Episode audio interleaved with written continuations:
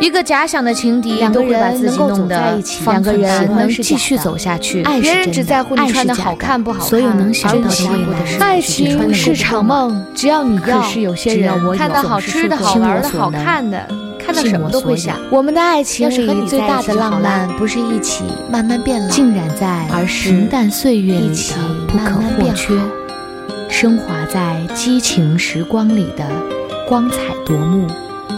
欢迎收听《糖蒜小声说》。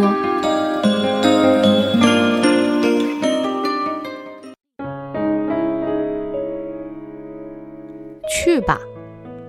是的，很简单的两个字。你回头也好，不回头也罢，去吧。记得爷爷生前的时候，他的一个湖南老伙计来看他。当时他们都是奔七十岁去的人。老伙计待了一天，临走了，忽然说：“老大哥啊，这可是咱哥俩这辈子最后一次见面了。湖南太远了，我腿不行了，再也来不了了。”爷爷没有说什么，只是乐呵呵的笑了一下，然后挥挥手说：“去吧。”事后我问爷爷：“为什么临别时不多说几句话？”爷爷笑了笑说：“总是要走的，那就去吧。”爷爷是读私塾长大的公子哥。但没用心读，一生浮华，到头来每日为歌为乐，常常一坐就是一天，盯着他的鸽子，也不知道他在想什么，也没有机会知道了。但是，他对老友的那句“去吧”，却始终停留在我的心间，挥之不去。小的时候，我喜欢看武侠，尤其是古龙。我喜欢并且狂热于那些传说中的友谊，像楚留香与胡铁花，像李寻欢与阿飞，像郭大陆与王栋与林太平。我不仅向往，而且追求。我珍惜每一个值得交往的朋友，付出每一寸真心。有人待我好，我就待他更好；有人待我坏，我也学香帅一样，哈哈一笑，淡然看待。因为我知道，并非所有人都是你的朋友，你也没有精力处那么多朋友，有几个挚友就好了。我亲眼看到父亲那些曾经两肋插刀的一大帮朋友。在我家生意破产后，是怎样的冷眼旁观？我愤愤不平，尤其是那些父亲曾经亲力帮助过的人，怎么可以变成这个样子？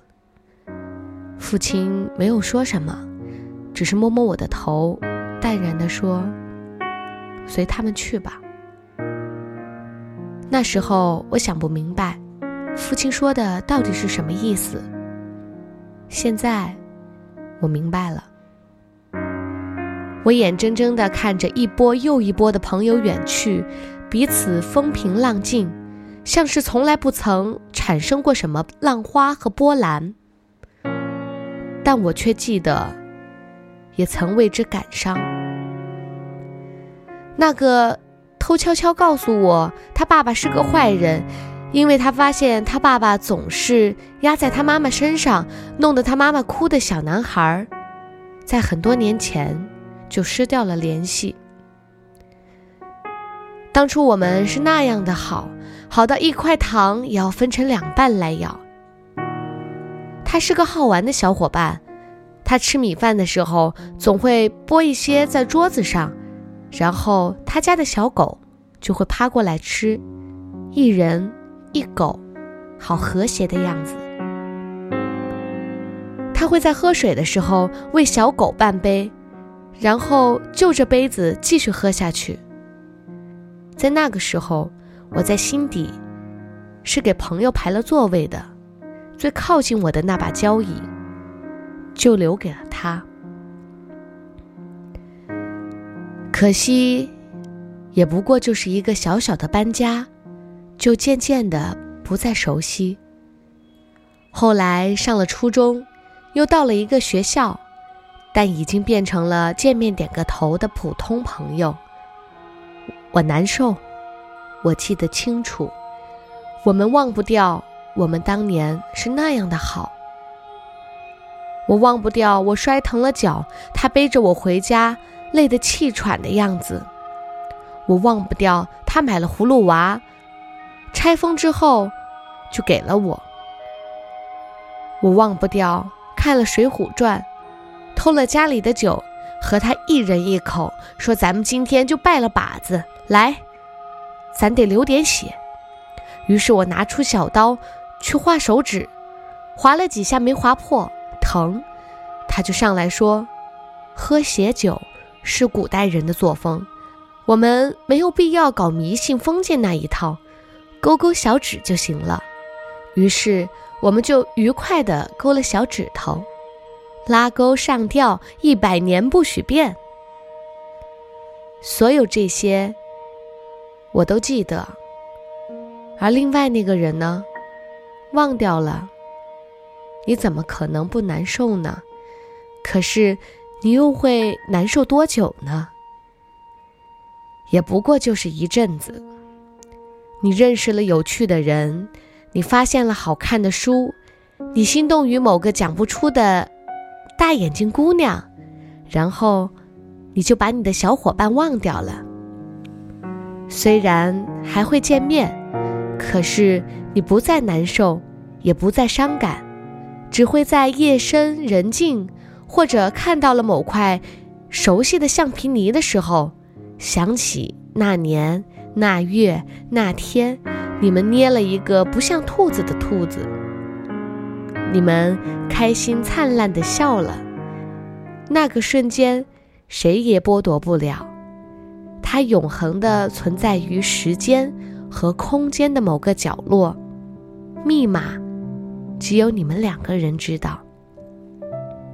或许只有你一个人，或许你也不知道了。但那又怎样呢？因为它就在那里呀，